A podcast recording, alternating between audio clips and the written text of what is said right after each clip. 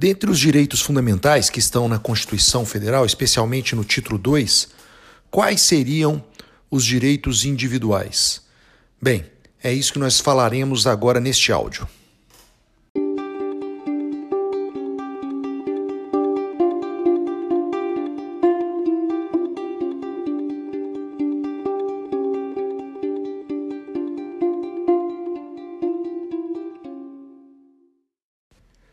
Nós já vimos que o título 2 da Constituição Federal se refere a direitos, a garantias, a deveres, né, direitos individuais e direitos coletivos. Os direitos fundamentais, eles são muitos, se comparado aos deveres fundamentais, especialmente no artigo 5 no rol do artigo 5 da Constituição Federal, nós temos diversos direitos fundamentais ali expostos.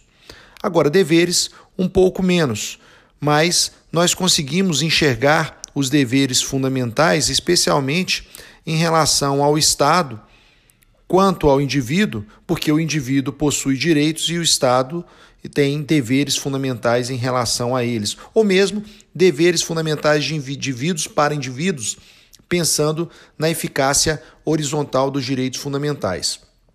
Os direitos coletivos, estes também são poucos. Nós não temos muitos direitos coletivos estampados no rol do artigo 5 da Constituição Federal. Mas, ao contrário, os direitos fundamentais estão ali estabelecidos. Os direitos fundamentais individuais, melhor dizendo, estão ali estabelecidos. Ou seja, os direitos individuais são aqueles que obrigam ao Estado se abster. São aqueles direitos que nós também já verificamos ser de defesa, de liberdade pública ou direito negativo. Está dentro daquela concepção de primeira geração de direitos, ou também chamado de status negativo, ou dever de defesa, né? direitos de defesa, melhor dizendo.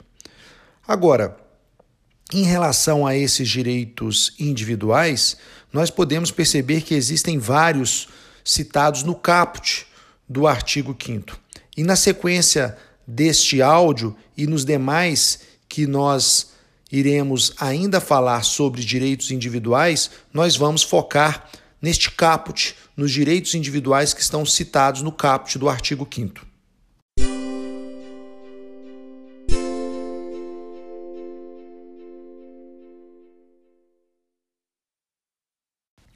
O primeiro direito fundamental que merece destaque no caput do artigo 5 é o direito à vida. E nós podemos pensar esse direito à vida em dois sentidos. Primeiro, no sentido de não ser morto, ou seja, no direito de continuar vivo. Isso significa que o Estado não pode retirar a minha vida arbitrariamente. A segunda concepção, a segunda acepção de direito à vida diz respeito a dignidade da pessoa humana. Então, não, não, não, não é necessário, ou melhor, não é, basta apenas nós termos o direito de continuar vivo, mas também temos que ter o direito de uma vida digna. E essa vida digna é dever do Estado em implementar um mínimo existencial para garantir tal dignidade. Com relação ao direito à vida, o que importa destacar é o início da proteção. O início da proteção, se nós fizermos uma análise sistemática, inclusive a partir do Pacto de São José da Costa Rica, porque a Constituição Federal não aponta o momento da proteção da vida, nós chegaremos à conclusão que seria a partir da concepção, ou seja, aquele momento, aquele fenômeno da fecundação do óvulo pelo espermatozoide é, e chegando até a implantação no útero materno. Então, a concepção seria o que nós, ou melhor, o que a medicina chama de nidação, que é a implantação do óvulo fecundado no útero materno. Essa proteção da vida intrauterina, ela já tem proteção legal desde este primeiro momento. É só pensar nos alimentos gravídicos que estão situados na Lei 11.800 804 de 2008, especialmente no artigo 6. Agora, nós temos esta proteção da vida a depender de um maior investimento, tanto de natureza quanto sentimental, na formação dela. Então é um, aqui, é, aqui nós temos uma equação diretamente proporcional. Quanto mais investimento de natureza nós temos, quanto mais investimento sentimental nós temos na formação da vida, maior é a proteção constitucional. Quando eu cito ou quando eu falo em investimento de natureza, eu estou pensando no, na multiplicação celular que ocorre nesse fenômeno natural da vida. Então, há um investimento da natureza no sentido da multiplicação celular e o desenvolvimento desse embrião até se tornar uma pessoa. Né? Esse embrião e feto ele vai se multiplicando em números celulares até termos uma pessoa e essa pessoa, ao final, será titular de direitos. Com relação ao investimento sentimental, é um investimento vocacionado da sociedade, da própria família, uma maior atenção a esse feto que vai se desenvolvendo. E daí, a partir dessa maior atenção, seja através de um investimento de natureza ou sentimental, nós temos uma, uma maior proteção da vida.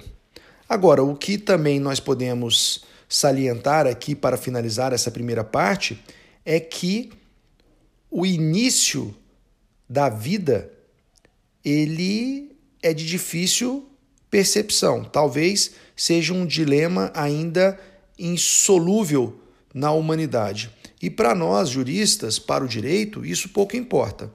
Na verdade, o que importa para nós é entendermos quando se inicia a proteção constitucional da vida.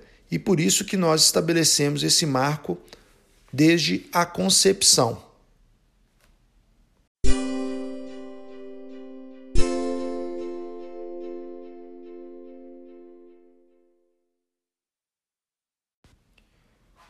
Quando nós falamos em direito à vida, existem alguns fenômenos que nos chamam a atenção. Nós iremos citar dois aqui: o aborto e a situação relacionada aos fetos anencefálicos. Com relação ao aborto, o aborto tem sua prática proibida no Brasil, porém nós temos duas possibilidades legais, que seria o aborto necessário e o aborto sentimental. O primeiro, o aborto necessário, é aquele destinado a salvar a vida da gestante. A gestante ela corre risco de vida e é necessário fazer o aborto e tomar essa decisão. Essa decisão de tirar a vida do feto, ela é possível a partir da legislação infraconstitucional, o artigo 128, inciso 1 do Código Penal. Mas temos ao lado desta possibilidade, desta hipótese, aborto necessário, o aborto sentimental que está situado no artigo 128, inciso 2 do Código Penal. Nestes casos, quando a gravidez resulta de um estupro, pode então a vítima é, consentir e autorizar que o, o aborto ocorra justamente para privilegiar a dignidade da pessoa humana, da gestante e seu bem-estar psicológico. Da mesma forma, nós temos diante do aborto necessário a proteção da vida da gestante. Então, nesse contexto, nós percebemos que é possível nós falarmos aqui de uma certa é, limitação desse direito fundamental à vida. O outro ponto que nós gostaríamos de chamar a atenção diz respeito ao feto anencéfalo, ou também chamado de anencefálicos, ou seja, os fetos sem cérebro. Nesse caso, o Supremo Tribunal Federal ele decidiu em uma DPF, uma ação de descumprimento de preceito fundamental número 54, sobre o tema. Não há aqui uma lei específica regulamentando isso. Parte esta possibilidade de interrupção da vida ou da gestação, nós vamos ver aqui, a partir da jurisprudência do STF. E o STF, debruçando sobre esse tema, sob a relatoria do ministro Marco Aurélio, ele basicamente expôs dois pontos em que consagrou a tese da possibilidade de interrupção de uma gravidez em razão de fetos anencefálicos. O primeiro argumento utilizado pelo STF foi o seguinte: é, inexistindo cérebro, inexiste vida. Esta, esta tese ela foi concluída a partir de uma interpretação sistemática da lei dos transplantes, que é a lei 9434 de 1997. Nesta lei se determina que a morte encefálica, a morte cerebral, ela ocorre depois da contestação, ou desculpem, da constatação e, e o registro por dois médicos.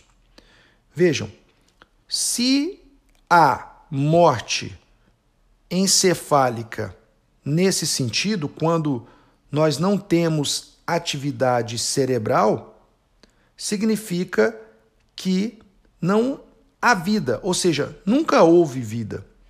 Então, se com o fim da atividade encefálica não há mais vida, se nunca houve cérebro, nunca houve vida. Então, com esse argumento, o STF entendeu que ali não haveria exatamente um aborto, mas sim uma interrupção da gravidez. O outro argumento que o STF dispõe é sobre a violação da dignidade da pessoa humana, ou seja, impor a uma mulher sabedora que seu filho não sobreviverá em razão da falta de cérebro. Seria algo correspondente a uma tortura, a um tipo de tratamento cruel, o que certamente é, viola a dignidade da pessoa humana dessa gestante. Então, nesse sentido, nós temos a possibilidade de termos a interrupção da gravidez diante de fetos anencefálicos. Então, tanto o aborto quanto a questão do feto sem cérebro, nós temos uma forma, no primeiro caso, aborto de interrupção da vida, no segundo caso, interrupção de uma gravidez, mas nesses dois casos estão presentes aquilo que nós vimos nas características dos direitos fundamentais, que é a relatividade ou a limitação do direito à vida. Estas possibilidades, estas restrições, elas só são possíveis porque elas foram feitas de maneira razoável, de maneira proporcional e atendendo o princípio da proibição do excesso, ou seja, a ideia de proporcionalidade também em lato senso. Então, se respeitou o mínimo essencial de um núcleo essencial dos direitos fundamentais, se atendeu critérios da proporcionalidade, quais sejam a adequação, a necessidade e a proporcionalidade estrito senso, e também estas leis limitadoras foram razoáveis. E com isso, nós temos a possibilidade dessa restrição em razão ao direito à vida.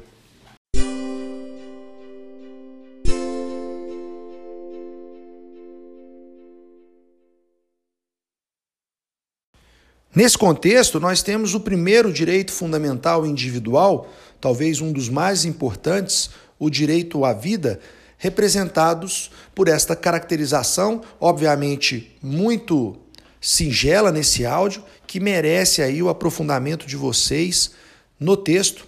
Inclusive, vocês descobrirão, se forem até a obra adotada pelo curso dessa disciplina, vocês verão que terão outras possibilidades de limitação, como a eutanásia, a ortotanásia, enfim, existem outras possibilidades. Tá? Então agora aí é com vocês. Pessoal, forte abraço, fiquem com Deus e até a próxima.